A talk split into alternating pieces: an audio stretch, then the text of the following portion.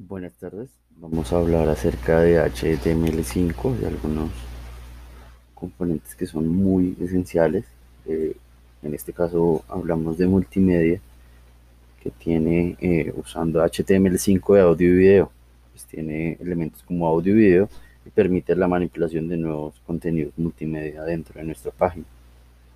Eh, también el usando el API de la cámara que permite usar, manipular y almacenar una imagen de la cámara en el ordenador y también el track and web WTT, que es el elemento que permite subtítulos y capítulos.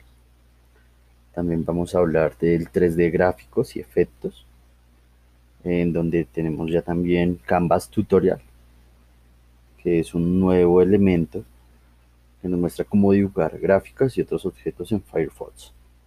También tenemos API de texto para elementos. El API de texto de HTML5 es ahora compatible con los elementos que hablamos, con el elemento canvas que hablábamos anteriormente. También tenemos el WebGL, que trae gráficos en 3D para la web mediante la introducción de una API que se ajusta estrechamente al OpenGLS 2.0 y también permite elementos canvas. Eh, también el SVG, un formato basado en XML de imágenes vectoriales que directamente se pueden incrustar en el código HTML.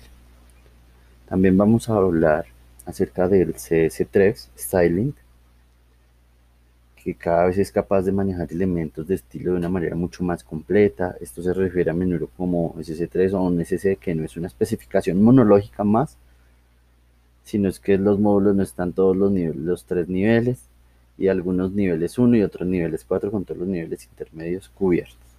¿Qué características tiene? Pues nuevas características de diseño de fondo. Eh, ahora es posible poner una sombra, un cuadro.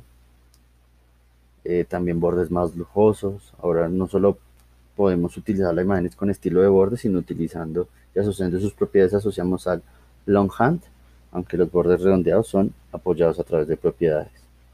Animación de su estilo, que esta pues son transiciones S para animar entre los diferentes estados, o animaciones CSS para animar desde las páginas. Ahora también pueden todo controlar los elementos móviles en su página.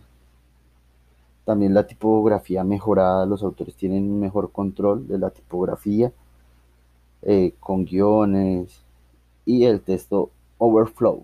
También puedes poner una sombra. Y para finalizar los nuevos diseños de presentación con el fin de mejorar la flexibilidad de los diseños del CS3. Esto es todo, muchas gracias.